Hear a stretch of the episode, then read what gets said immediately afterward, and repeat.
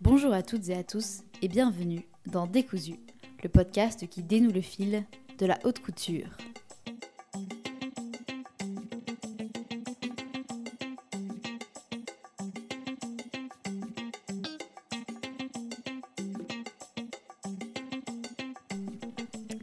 Joseph Nye, professeur et théoricien des relations internationales, développe dans les années 90 le concept de soft power en parallèle de celui du hard power. Ces deux notions qui ont trait aux relations internationales se révèlent être les deux faces d'une seule et même pièce que serait la puissance d'un État, puissance que l'on peut définir comme capacité qu'a un acteur à imposer ses choix politiques, économiques à d'autres acteurs. Si le concept de hard power repose sur des moyens coercitifs ou incitatifs, relevant de l'économie ou bien de forces militaires, le soft power, lui, concerne davantage euh, l'adhésion volontaire reposant sur une influence, donc une attraction forte, que ce soit d'un point de vue culturel ou bien du point de vue des modes de vie ou encore même euh, par les médias. Aussi, au regard du rayonnement à l'international du savoir-faire à la française, mondialement nommé comme French art de vivre, on constate que le soft power est historiquement un concept que la France maîtrise. Et se questionner sur les principales forces de ce soft power, sur les domaines qui innervent la force d'attraction de la France à l'étranger, c'est nécessairement être amené à rencontrer la question de la mode car en effet, la mode possède une importance fondamentale, car tout ce qui a trait au savoir-vivre euh, de la France, comme par exemple la gastronomie, euh, l'étiquette, les spiritueux, euh, ou encore l'art de la conversation, toutes ces dimensions ne peuvent cependant se réclamer du poids de la mode en cela qu'elle est bien plus accessible et attractive. Car la mode a le double avantage d'attirer les populations riches, les élites établies et cultivées, tout comme la population la plus large, la plus jeune possible. Cette force qui repose sur l'image établit un rapport étroit à la mode qui travaille les consciences. Mais à une époque où l'Occident voit monter des puissances étrangères comme la Chine, la Russie, la Corée ou encore le Moyen-Orient, c'est non seulement toute une approche de la clientèle qu'il faut adapter, mais également l'idée d'une France comme grande puissance mondiale dont le modèle culturel serait par lui-même attractif qu'il faut repenser. Comment entretenir le mythe euh, de l'hégémonie de la mode française dans un monde qui sera moins tourné vers l'Occident? Et la mode se révèle alors être un enjeu géopolitique de taille. Si elle permet à la France de se maintenir dans les consciences des élites dirigeantes, elle permet aussi et surtout d'asseoir la puissance économique de la France, qui a la capacité de vendre 25% plus que ses concurrents sur un secteur aussi lucratif de la mode par simple force d'image. Et en effet, le secteur de la mode et du luxe est essentiel pour l'économie de la France. La mode représente 154 milliards d'euros de chiffre d'affaires, dont 51,3 milliards d'euros d'exportation. Et la mode a par elle-même créé plus de 6000 emplois en 2019. Mais qu'en est-il de la réalité de cette force d'image précisément? À une époque où la mode est devenue une industrie ayant fortement délocalisé et mis en avant l'économie de l'intelligence quitte à léser les savoir-faire artisanaux par ailleurs, lorsque l'on constate que les grands noms qui font la mode aujourd'hui ne sont en réalité pas français, je pense par exemple à Maria Grazia Chiuri euh, chez Dior ou encore Galliano auparavant, tout comme McQueen euh, chez Givenchy avant également, ou Karla Garfeld chez Chanel, et j'en passe, euh, de quoi la mode française est-elle en réalité le nom face à cette configuration? On comprend alors que la mode française c'est bien plus que simplement une nationalité, mais c'est tout un art de vivre, toute une attraction, toute une mentalité. Et nous allons donc aujourd'hui aborder avec Monsieur Pascal Morand, président exécutif de la Fédération française de la couture, du prêt-à-porter et des couturiers depuis 2016, les questions qui ont trait à la géopolitique de la mode, à savoir quels sont les enjeux d'un tel secteur pour la France et quelles sont les nécessités pour un secteur aussi fondamental de savoir s'adapter aux nouvelles conjectures internationales de sorte à conserver sa place hégémonique.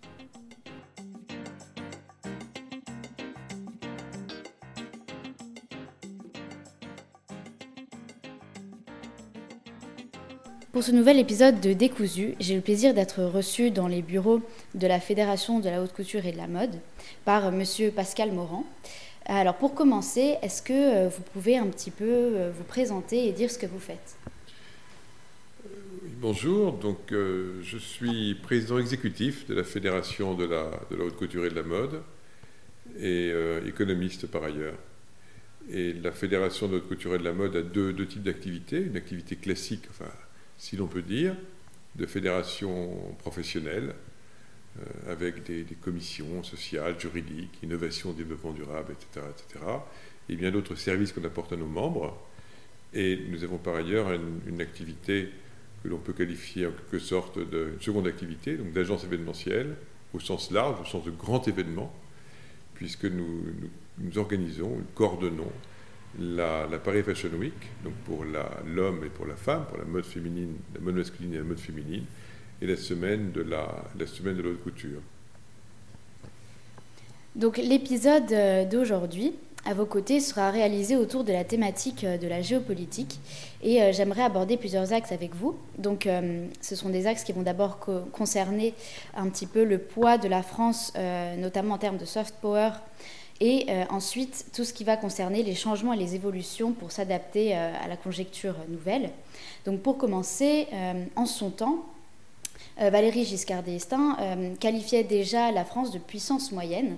Et aujourd'hui, quand on voit le poids croissant des pays anciennement émergents euh, ou encore le poids des États-Unis sur l'Europe, notamment concernant la, data avec le Privacy Shield, ou encore le poids de l'Europe elle-même sur les politiques budgétaires ou financières de la France, est-ce qu'on peut encore dire que la puissance euh, française euh, est réellement cette puissance qu'elle continue d'entretenir, ou bien euh, est-ce qu'elle n'est pas victime d'une illusion d'une grandeur géopolitique qui ne serait plus vraiment la sienne aujourd'hui? Vous savez, François Mitterrand disait que la, France n'est peut-être pas, en substance, la, plus puissante des, des, forces, la plus puissante des pays, mais qu'elle était, qu'elle restait ou qu'elle était l'un des plus influents.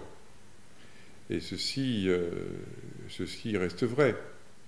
Alors, si on parle de puissance, ben, il faut distinguer la, valeur absolue et la valeur relative. Donc, en termes de, puissance économique, donc concrètement de PIB, la, France fait partie des, tout premiers, des tout premiers pays. Euh, si, on, raisonne en, en PIB par habitant, ben, on voit bien qu'on n'est pas du tout euh, dans cette même position.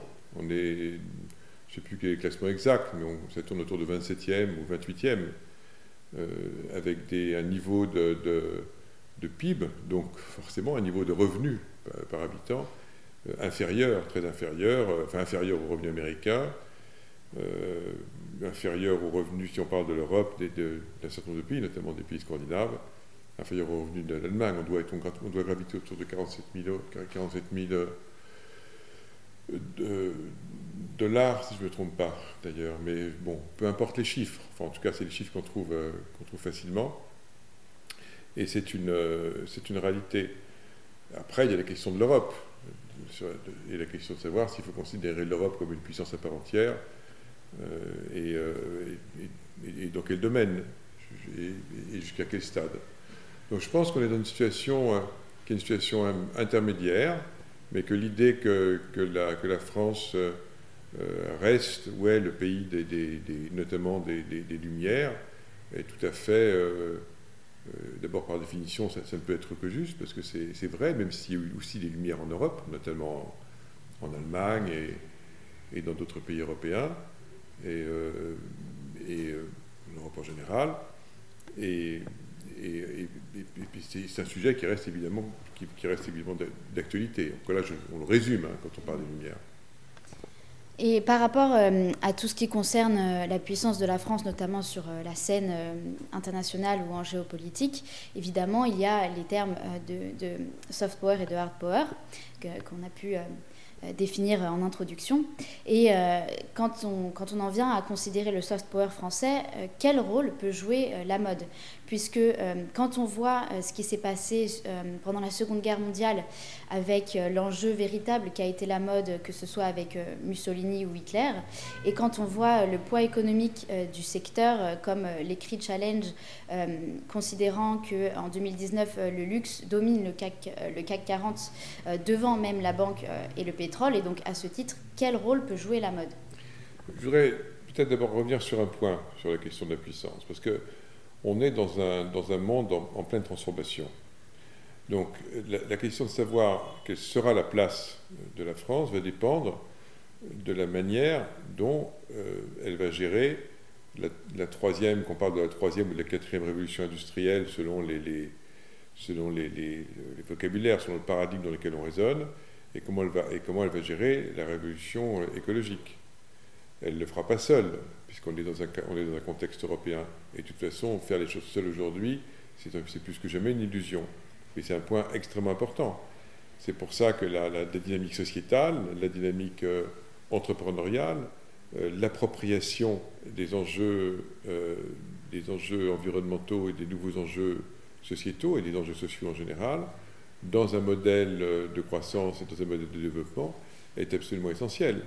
Donc, pour que la France j'y retienne son rang, ben, il faut qu'elle puisse, et que, et que, toutes les parties prenantes puisse euh, continuer de jouer un rôle extrêmement proactif dans les mutations, en cours. Euh, la, deuxième révolution industrielle a été bien gérée dans ce, pays.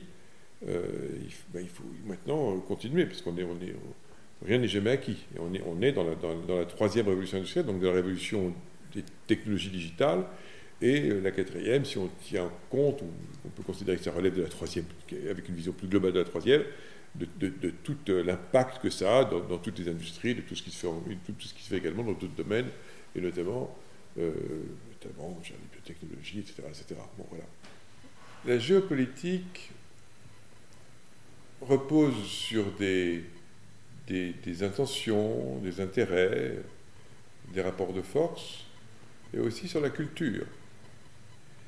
Euh, c'est l'expression de soi, l'expression d'une culture pour un, pays.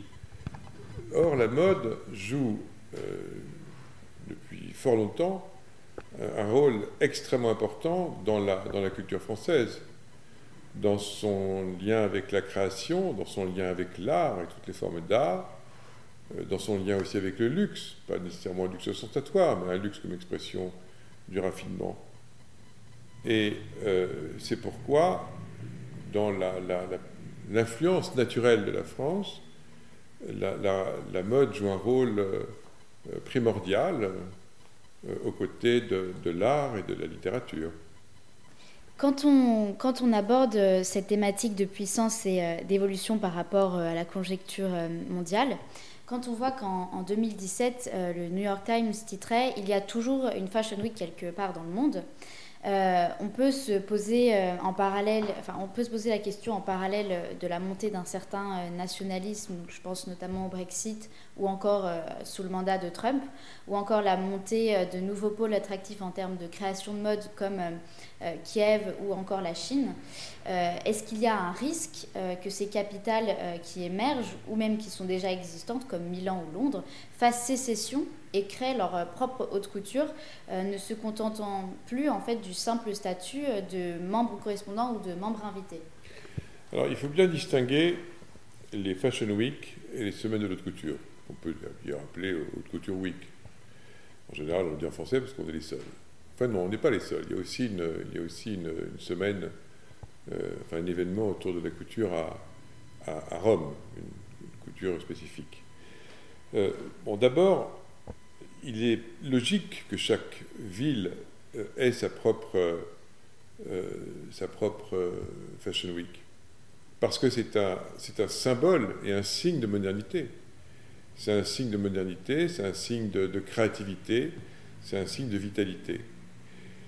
Et on en a, on en trouve dans, la, plupart des pays du monde. Mais ce qu'on sait aussi, c'est que c'est un peu, je vais prendre une, une métaphore très, euh, euh, différenciante. C'est un peu comme en football. C'est-à-dire que vous avez, une première division, vous avez une deuxième division, avez, puis voilà, puis ça continue comme ça. Et euh, ce qu'on constate, c'est qu'en matière de première division, ben, il y a mon Paris, il y a, il, y a, New York, Londres, Milan, bien sûr, et puis il y a des, villes qui, qui, essaient de s'approcher de ce, de ce clan très restreint. Je pense à Copenhague, avec un vent euh, euh, qui souffle dans le, dans le sens d'une belle créativité dans le monde scandinave. Je pense bien évidemment aussi à Shanghai, ce qui est normal, eu égard à l'importance qu'a la mode et, donc en Chine et qu'ont les marchés de la mode et du luxe en Chine. donc le leadership parisien est toujours là, mais ça fonctionne comme ça, sans qu'il y ait d'élitisme ou autre. Alors pour ce qui concerne la haute couture, c'est une, une, chose différente. Il y a effectivement une forme de, de, monopole. Euh, alors c'est pas, pas bien les monopoles sur un plan général, mais là c'est un monopole à la fois symbolique et puis une dimension institutionnelle et juridique. C'est-à-dire que la haute couture répond à des, des, critères précis et la haute couture incarne le, à la fois la personnalisation, euh, la créativité, euh, le savoir-faire, le savoir-faire des ateliers. Et, euh, et, de ce point de vue-là, la, la, semaine de haute couture a été en difficulté à la fin des années 90 et au début des années 2000. Et, non seulement elle a survécu, mais elle a, retrouvé un, nouvel essor. Donc oui, il y, a, il, y a une belle couture à Rome, mais qui est plus spécifiquement, on va dire, italienne. Euh, il y a d'autres pays qui, développent, qui développent de la couture. J'ai dit la couture et pas de la haute couture. Mais la haute couture en tant que telle, elle est à la fois très, très française, très parisienne, tout en étant très internationale. Pour rebondir sur, euh, sur ce que vous venez de dire à propos euh, de l'évolution, euh, enfin de la difficulté euh, d'une certaine couture euh, dans les années 90-2000. récemment, on constate un nombre conséquent de mesures prises dans le sens d'un renforcement des savoir-faire français. Donc, que ce soit le comité Colbert qui, en 2020, renforce ses missions, ou encore l'Institut français de la mode qui inaugure son nouveau, nouveau campus et qui vise à devenir, en citant les mots de Sidney Toledano, la première école de création. Euh, ou encore l'inauguration de la nouvelle chaire euh, des savoir-faire de la mode, ou même euh, l'ouverture du 19M de Chanel comme un véritable conservatoire des artisanats, les artisanats d'art, excusez-moi. Quand on voit toutes ces mesures, est-ce qu'on peut penser qu'elles sont le symptôme d'un système français qui s'est reposé sur ses lauriers et qui constate quelques années plus tard le retard et surtout la perte la perte en termes de savoir-faire et de, création couture qu'il s'agirait aujourd'hui euh, non seulement de relocaliser, mais également de redynamiser, euh, peut-être euh, en donnant plus de poids aux, filières technologiques, ou encore en investissant dans la recherche et le développement comme une espèce de, colbertisation un petit peu 2.0. Je pense qu'il y, a plusieurs aspects par rapport à tout ça. La première chose, c'est que nous sommes dans une révolution digitale. Donc nous, vivons de plus en plus, et nous en vivons de plus en plus dans une économie, une société virtuelle. Plus on vit dans une société et une économie virtuelle, plus on est confronté à un risque de déséquilibre, j'ai envie de dire, neurophysiologique. Donc il y a un besoin de, de, non seulement de toucher, mais il y a un besoin plus globalement d'expérience sensorielle physique. Alors bien sûr, quand on sera dans un environnement complètement digitaux, euh, il faut relativiser un peu tout ça. Mais je dis tout ça parce, je dis ça parce qu'il y a une sorte d'équilibrage qui se fait. Et euh, dans le, contexte de la révolution industrielle dans lequel on est, on voit très bien que la personnalisation, ça prend de plus en plus d'importance. On voit très bien que l'unicité, ça prend de plus en plus d'importance. On voit très bien que le savoir-faire et l'intelligence de la main prennent de plus en plus d'importance, au-delà de la mode. Il y a Michel Lallemand, qui est un sociologue du CNAM, qui a écrit un très beau livre il y a quelques années qui s'appelle L'âge du fer, F-A-I-R-E. Il y a d'autres sociologues qui ont bien mis ça en évidence. Donc je pense que c'est ça qui, importe, et ce qui fait que la haute couture est, mais maintenant pas du tout vue, et pas du tout vue, et ne risque pas d'être vue, ou en tout cas de moins en moins, comme une tradition qu'il faut préserver, mais comme une incarnation euh, d'une modernité qu'il faut, euh, qu'il faut euh, soutenir. Donc l'atelier, c'est essentiel, parce que ça comporte une, vérité euh, et, une, rigueur et, une précision, et, dont le, travail euh, s'accorde parfaitement bien avec la création. Et puis pour ce qui est des nouvelles technologies, il y a un temps pas si lointain où euh, les créateurs de mode et les directeurs artistiques ne s'intéressaient guère à la technologie. Et euh, de la même manière que l'atelier, en parallèle de cette dimension centrale de l'atelier, eh bien, les nouvelles technologies, à partir du moment où elles sont appropriées par les maisons de mode et par les créateurs et les directeurs artistiques, bah, deviennent un vecteur de, créativité. Alors c'est vrai, c'est vrai pour la fabrication additive, mais ça c'est plutôt pour les matériaux rigides. Euh, c'est vrai pour, euh, même si grands talents comme Van Herpen ou Yumana Kazato qui ont fait des des œuvres créatives avec la, la 3D, euh, et c'est vrai, vrai pour la technologie digitale.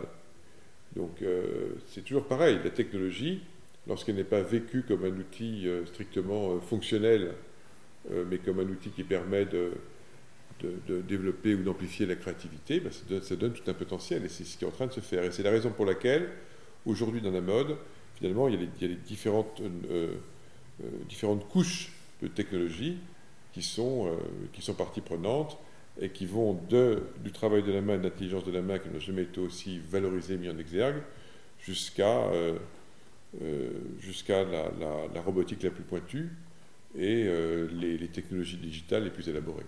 Quand vous dites justement que la main n'a jamais autant été mise en exergue, justement, est-ce que on ne pourrait pas lire ça comme un petit, comme oui, comme une notion où la France s'est un petit peu euh, laissée aller à l'industrie et, euh, a un petit peu oublié de mettre sur le devant de la scène ses savoir-faire. Et aujourd'hui, on constate un retard qu'il est nécessaire de, euh, pallier. Je pense notamment à, la main chez Chanel qui faisait les galons, qui était une dame très âgée, qui ne connaissait pas de, successeur. Et ça a vraiment été compliqué pour Chanel de former ces, euh, créatifs euh, et ces artisans à, savoir faire en fait euh, ce que cette dame savait faire. Et donc ma question c'est est-ce qu'il n'y a pas eu un laisser-aller et des savoir-faire qui se sont oubliés? Et aujourd'hui, un constat avec, avec l'émergence de, de, nouveaux pays qui demandent en fait un savoir-faire vraiment français, de revitaliser ce qui s'est perdu ces dernières années avec l'émergence d'une véritable industrie de la mode. D'abord, il faut, au-delà de la dimension symbolique, il faut rappeler la raison pour laquelle, euh, d'un point de vue technologique, la main est essentielle. La raison euh, technologique en est qu'avec un robot, on peut reproduire tout le mouvement du, bras, mais on ne peut pas reproduire euh, très bien les mouvements des doigts et, et, encore moins les mouvements des doigts sur des batteries souples. C'est ce qui fait que, contrairement aux, ce qui est souvent dit, et c'est l'intuition qu'on peut en avoir, l'industrie aéronautique euh, est euh, une industrie qui est sous cet angle-là moins complexe que l'industrie de la, de la mode et que, de la couture, si vous voulez. Ensuite, je ne pense pas que les, ateliers aient été euh, oubliés ou occultés par les marques françaises. Je pense même que si les marques françaises brillent, elles ne sont pas les seules, mais si elles brillent autant qu'elles le font aujourd'hui, c'est parce qu'elles ont cet atelier, elles ont leur propre studio et leurs propres ateliers. Ensuite, tout ça, ça va jusqu'au prototypage. Et la question est de savoir qui réalise la production industrielle, entre guillemets. Mais quand on parle de production industrielle dans ces métiers, notamment euh, pour la partie, pour les, vêtements, hein, euh, les, la mode au sens le plus strict qui soit, on est dans des tailles de série qui rapprochent euh, très largement de l'artisanat. On, est avec, des, séries de quelques centaines de pièces, donc on est proche de l'artisanat, une forme d'artisanat industriel. Ça n'a rien à voir avec la, mode ou des prêt-à-porter plus, proches de la consommation de masse. Alors, pendant un certain temps, ce qui s'est passé, c'est que il n'y a pas eu d'osmose, euh, en tout cas, c'était très relatif entre le travail des maisons de mode, les ateliers des maisons de mode et ensuite la production, entre guillemets, industrielle. Euh, je rappelle que la production industrielle, en France, elle représente 9% de la production, en textile d'habillement, 9% de la production européenne. La production industrielle italienne représente 36% de la production européenne. Et les, créateurs de mode et les couturiers se sont tournés pour la, production vers les, ateliers, oui, vers les ateliers français et aussi beaucoup vers les ateliers italiens et, euh, avec un axe franco-italien. Aujourd'hui, ce qu'on voit, c'est qu'il y, a, y a vraiment un couple franco-italien de production industrielle, mais tout ceci, encore, c'est comme, tout ce qui se passe, comme ce qui se passe pour Paris, capitale de la mode, etc. C'est un effort euh, continu qui doit être fait, des, efforts d'amélioration continue, Mais ce qu'on constate, c'est qu'en matière de production, industrielle, la mode, la mode de création, des marques de création et de luxe représente 90% de l'appareil de confection, de production industrielle, de confection française. Mais, 80%, 80 des tissus sont des tissus italiens. Il y a aussi de la maille qu'on va trouver au Portugal qui se développe. Donc on est dans une approche européenne euh, et euh, il est certain qu'il y a maintenant probablement euh, un, souci peut-être plus aigu qu'il y a quelques décennies d'articulation avec, la, avec la production française et l'industrie française, mais que le principal enjeu, c'est les maisons et les savoir-faire vraiment très spécifiques dont vous avez, dont vous avez parlé, c'est ça, et l'articulation de production locale en France, en Italie, en Europe plus, plus globalement, pour maintenir un très haut niveau et, grade de qualité. Paris et les grandes maisons restent absolument emblématiques sur la scène mondiale de ce qu'il peut y avoir de mieux en matière de savoir-faire lié à la création. Concernant la place euh, de Paris, euh, comme vous venez de le dire, euh, aujourd'hui, on, se rend bien compte que le système de la mode, donc là, pas uniquement la haute couture, mais le système de la mode en général, est travaillé de tensions fortes, puisque le secteur est critiqué de part en part, autant sur l'aspect écologique que économique ou éthique. Et euh, on peut donc se demander s'il ne serait pas temps pour la France euh, de réagir et euh, de bousculer, entre guillemets, le système établi, de sorte à rester à l'avant-garde de la création et de la mode, puisque je, pose notamment cette question, puisqu'il y a peut-être un, écueil qui est celui euh, que la mode euh, risque, de rester dans son, fonctionnement industriel euh, qui est rigoureusement institutionnalisé et, ainsi qui, la force à continuer dans cette stabilité plutôt que de prendre en compte les dynamiques euh, à venir et euh, résister au, tournant de la modernité. Je pense notamment à Chanel qui refuse euh, la vente en ligne, ou bien encore les critiques croissantes adressées au nombre exponentiel de dates de Fashion Week, qui ne laissent plus nécessairement le temps d'apprécier une collection ou même de vraiment développer une créativité. C'est du moins les critiques qu'on a pu entendre. Et donc ma question c'est, est-ce que la France et Paris est prête aujourd'hui à, réviser son, modèle, quitte à bousculer un petit peu euh, l'industrie pour rester à l'avant-garde ben, Tout d'abord, il n'y a pas plus de Fashion Week qu'auparavant. Il y a deux, deux, semaines de l'autre couture, et puis une Fashion Week pour l'homme et une Fashion Week pour la femme qui a lieu deux fois par an serait plutôt en ce qui concerne, par exemple, les collections ou les pré-collections, qui certes ne font pas l'objet de Fashion Week, mais qui sont tout de même euh, mais, Vous savez, il y a plusieurs choses. D'abord, pour ce qui concerne les collections et les pré-collections, le système des pré-collections, c'est un système très ancien qui répondait à la demande des, magasins des grands magasins américains. Aujourd'hui, euh, il y a certaines marques qui, préfèrent, qui continuent de travailler en, en, en collection euh, principale, ou main, ou podium, que ce soit le nom qu'on donne, je parle en mode féminine, et en pré-collection, d'autres qui préfèrent se concentrer sur une collection, mais avec des livraisons ensuite, comme on dit, par successives, par vagues, par drop, et des collections capsules, etc. Donc tout ça, c'est vraiment euh, aussi très lié à l'évolution des systèmes d'information qui permet euh, aujourd'hui à une marque de pouvoir gérer, alors dès lors qu'elle a un certain niveau de chiffre d'affaires, de pouvoir gérer comme elle l'entend euh, les, cycles de, de marché et les cycles de, communication, on peut dire. Mais euh, dans ce contexte-là, les, Fashion Week restent absolument essentiels. Et d'ailleurs, les, récents, euh, les récentes Fashion Week qui, ont marqué des dire, retrouvailles euh, ont, ont, ont, vivement témoigné. Donc, ça, c'est une première chose. Ensuite, dans votre, dans votre question, il y a une dimension euh, qui est explicite, qui est celle des enjeux qui sont liés au développement durable, toute cette abondance de, collections, euh, de matières, de vêtements, etc. Alors ça, c'est un vrai sujet. C'est un sujet de fond. Mais c'est un sujet sur lequel il y a beaucoup de confusion. Parce que le, problème, il tient à quoi? Il tient d'abord aux énormes débits volumiques.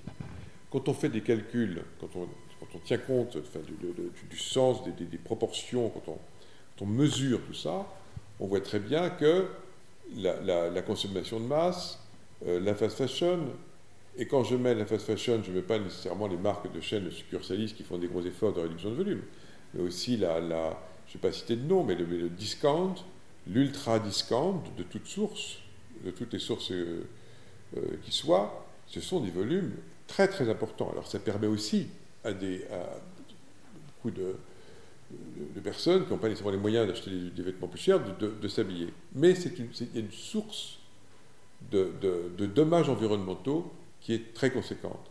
Quand on parle des marques de création ou des marques, des marques de création de luxe, on est sur des volumes qui sont mais beaucoup plus de mille fois inférieurs à ceux de la consommation de masse.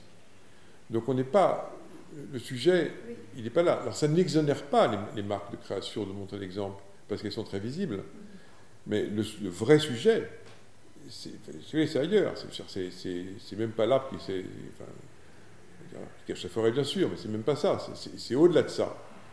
Et euh, je ne vais pas rentrer dans un aspect technique, mais le, problème, un problème très important qu'il y a euh, par rapport à ça, c'est que toutes les analyses, alors on est très très engagé, nous, à la Fédération, sur ces sujets, toutes les analyses qui sont, qui sont réalisées, la, manière dont c'est fait, euh, c'est de raisonner par produit. Est-ce qu'un produit euh, a un impact qui est de, de, tel niveau, ou plutôt de tel niveau, un impact carbone ou autre? Et, ce faisant, à travers ce qu'on fait, ce qu'on appelle des analyses de cycle de vie, des ACV, eh bien, on, on tend on doit le faire, mais on tend à occulter les volumes. Le sujet, c'est quoi? C'est les volumes, c'est les grandes distances, c'est la durée de vie des produits, mais pas la durée de vie à travers des crash tests, la, durée de vie. Durée de vie d'un produit, d'un vêtement ou d'un produit de mode dont on prend soin et qu'on veut garder euh, parfois même sur plusieurs générations, euh, et c'est les matières et la qualité des matières. Mais encore faut-il que, par exemple, l'upcycling soit pris en compte dans les référentiels. Je veux dire, c'est un, un, sujet à la fois technique, stratégique, politique extrêmement important. Et euh, tout l'enjeu, c'est au contraire de préserver et d'encourager les démarches qui vont au-delà de, ce qui se passe, bien, au-delà de ce qui se passe pour, nous en termes de, couverture, de, champs couverts. Et je pense en particulier à tous ces, jeunes entrepreneurs, entrepreneuses, qui ne sont pas tant que ça attirés par la création en tant que telle, mais qui, font, qui, lancent des, des, des, des, initiatives euh, avec une production locale, euh, une production contrôlée, des belles matières et des volumes restreints. Mais le problème, c'est que si tout le monde fait ça, c'est parfait, c'est comme nous, mais s'il y a des, énormes volumes en parallèle et qu'il ne se passe pas grand-chose, eh ben c'est vraiment... Euh, enfin, ça revient à des gouttes d'eau. Et, pour ce qui est des, défilés des Fashion Week, nous on travaille beaucoup sur ce sujet. Là aussi, quand on regarde les, niveaux euh, d'impact carbone ou d'impact en matière d'économie circulaire en général, c'est des événements professionnels.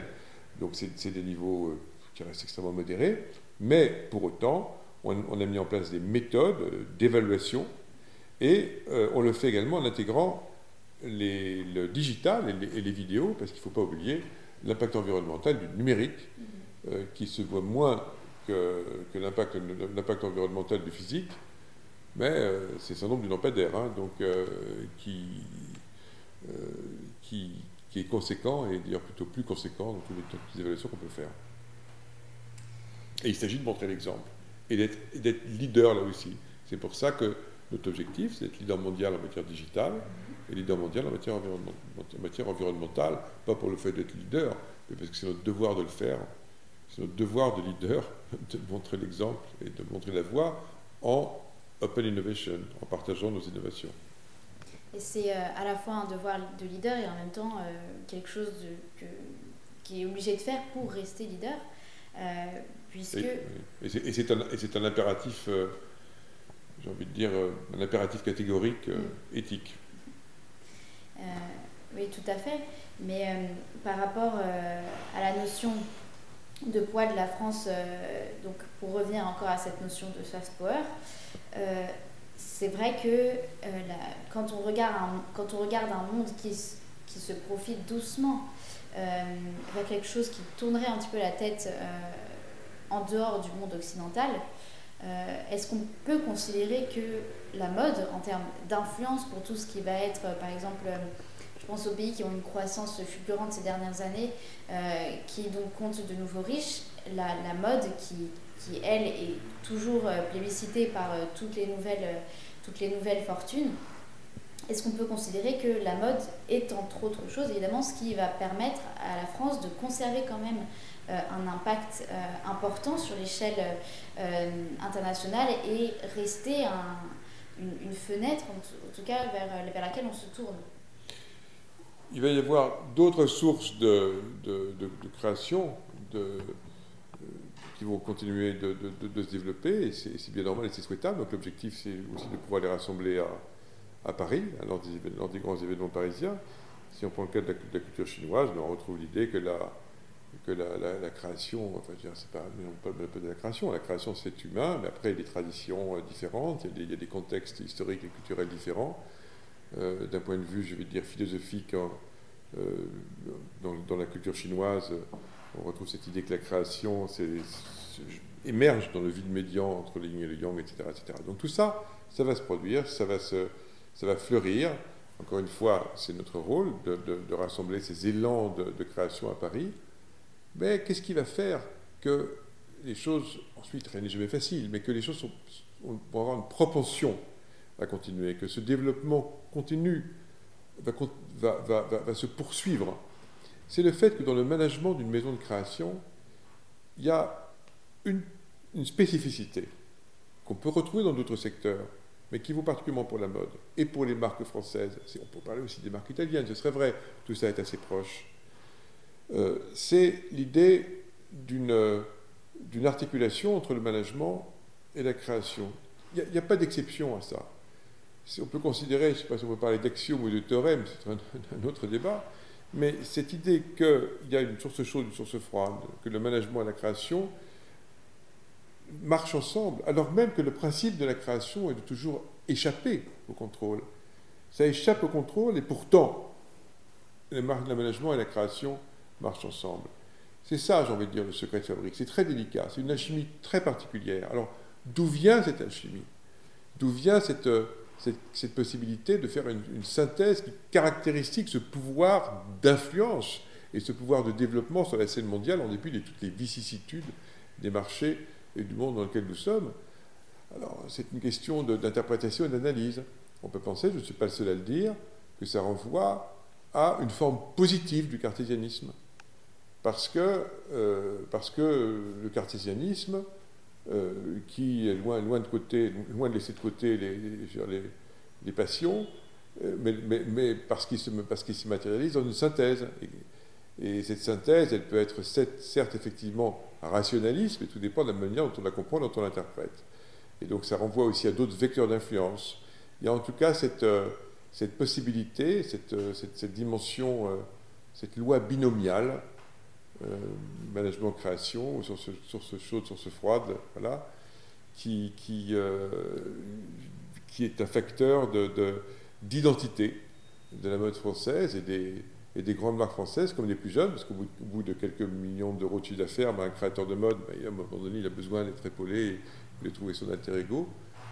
Euh, et, voilà. Et donc, euh, donc je pense que ça, ce sont des raisons, je ne sais pas, on peut dire d'être optimiste, mais ce sont, ce sont des raisons qui, qui, soutiennent et qui portent une forme euh, d'identité à la fois économique, sociétale et culturelle. Et donc pourquoi faudrait-il être optimiste alors? Donc s'il y a une nécessité d'optimisme, c'est bien qu'il y a quand même une certaine tension à, un niveau.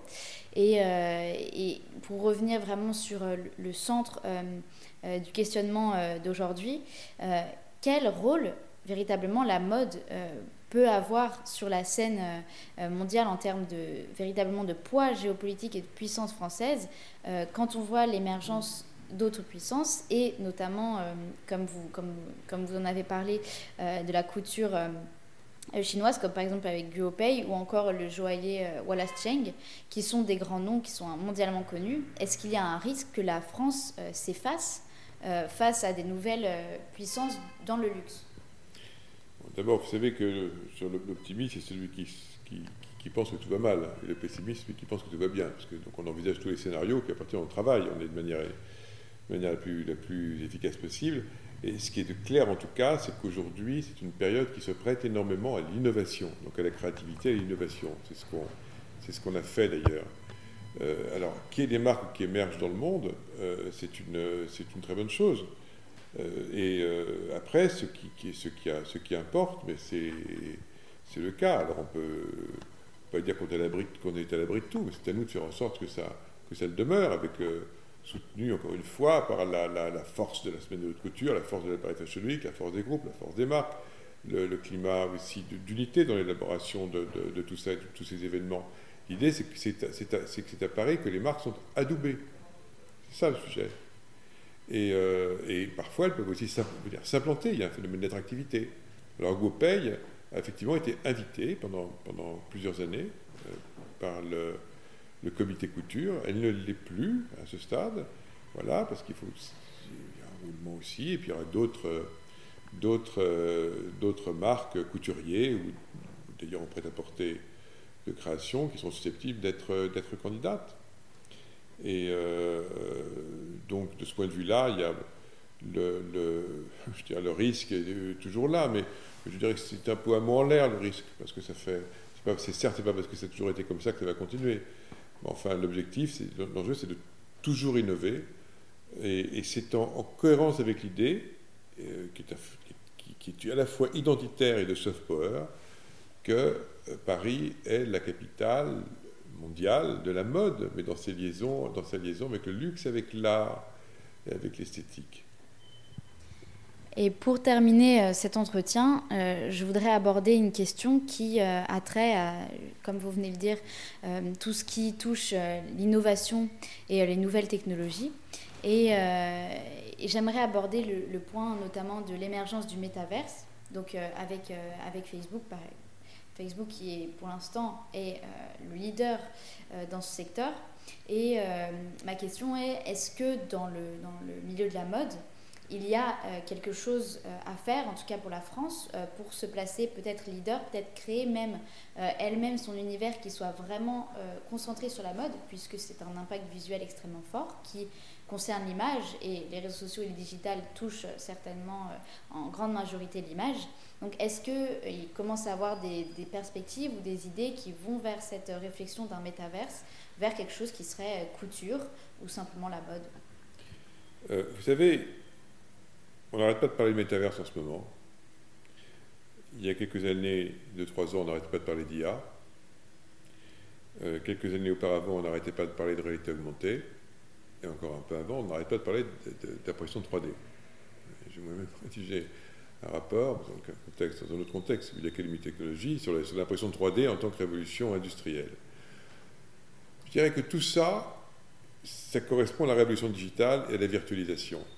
Donc nous, sommes rentrés dans un, dans un nouveau monde, dans un monde euh, figital, et tout ce qui est et, et, euh, euh, le, les métaverses s'inscrivent dans, cette, dans ce nouveau dessin où la, frontière entre la réalité et la virtualité, ce qui est d'ailleurs un sujet euh, par nature complexe et indépendamment de la technologie, eh cette frontière sera, sera encore plus floue. Donc il est très important d'être à la pointe de ces, de ces sujets. Les marques s'y intéressent de plus en plus, nous s'y intéressons de plus en plus. Et il y a, je ne vais pas citer de marques ou d'entrepreneurs ou de, start-up ou autres, mais il y, a un, excellent niveau. Il y, a, des, avancées, des choses extrêmement pointues qui se font dans ce, dans ce domaine euh, en France. Il y a des entreprises tout à fait, tout à fait brillantes, peut-être des licornes et, davantage encore. Donc nous, on travaille avec elles, on va le faire, on va le faire de plus en plus. Je pense que c'est très important que la mode soit à la pointe du développement durable et que la mode, en dénonçant aussi les, les, les, euh, les occultations et, et, les, fake news, on va dire, et aussi à la pointe du, développement technologique. Mais ce qui est très important là aussi, c'est l'appropriation de la virtualisation par les créateurs de mode et par les directeurs artistiques comme facteur de, comme facteur de créativité. si on prend le cas des Fashion Week, nous, on a, on, a, lancé ce, on, a, on, a, ce partenariat sur notre, sur notre plateforme, on est devenu un média, et là on s'adresse à tout le monde et avec un système d'amplification également avec YouTube, Tencent, etc. Là, je vais citer l'entreprise avec laquelle on travaille, qui s'appelle Launchmetrics, euh, qui est une entreprise française extrêmement brillante en tech, en data, etc., puisqu'on a un partenariat avec, euh, approfondi avec eux. mais on, il faut être à la pointe. Il faut être absolument à la pointe de ça. Et ensuite, de la même manière que la, on n'imaginait pas à quel point les films et les vidéos, oui, il y avait des films et des vidéos créatives, mais à quel point, au-delà des live shows, c'est devenu un, c'est devenu un, facteur d'amplification de la créativité. Moi, le terme que j'utilise, c'est créativité augmentée. Quand on parle de réalité augmentée, eh bien, cette créativité augmentée, elle, va encore s'accroître. Et puis, il va, y avoir de, nouveaux terrains de, de jeux et de coopération avec des vidéastes, avec des spécialistes d'animation, euh, avec, les jeux, avec le jeu vidéo, etc. Alors, tout l'enjeu, c'est de ne pas oublier le produit, de ne pas oublier les collections. C'est pour ça qu'on met un certain nombre de contraintes, nous, par rapport à ça, dans la Fashion Week de la semaine de la couture, en termes de nombre de, nombre de produits. Parce que sinon, on devient un festival de films créatifs, mais c'est notre histoire. Donc la mode, elle doit, rester au cœur de tout ça. Mais c'est très stimulant d'imaginer tout ce qui va pouvoir être fait. Et, euh, ces rapprochements entre création et, innovation, encore une fois, l'appropriation par la création, par la création de mode en particulier. Eh bien, écoutez, merci beaucoup pour, euh, pour ce moment. C'était avec plaisir. Euh, et, je vous remercie pour euh, toutes ces perspectives et, euh, ce sentiment d'émulation de, de tout ce qui se passe dans ce secteur.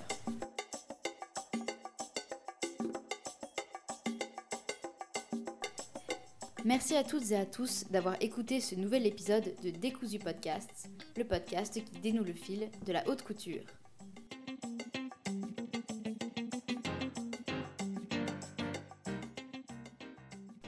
N'hésitez pas à nous rejoindre sur la page Instagram Décousu Podcast, ainsi qu'à écouter tous les autres épisodes de Décousu. Et par ailleurs, si vous écoutez cet épisode à sa sortie, je vous souhaite une très bonne année 2022. Et j'espère vous retrouver très bientôt pour un nouvel épisode, alors surtout, restez connectés.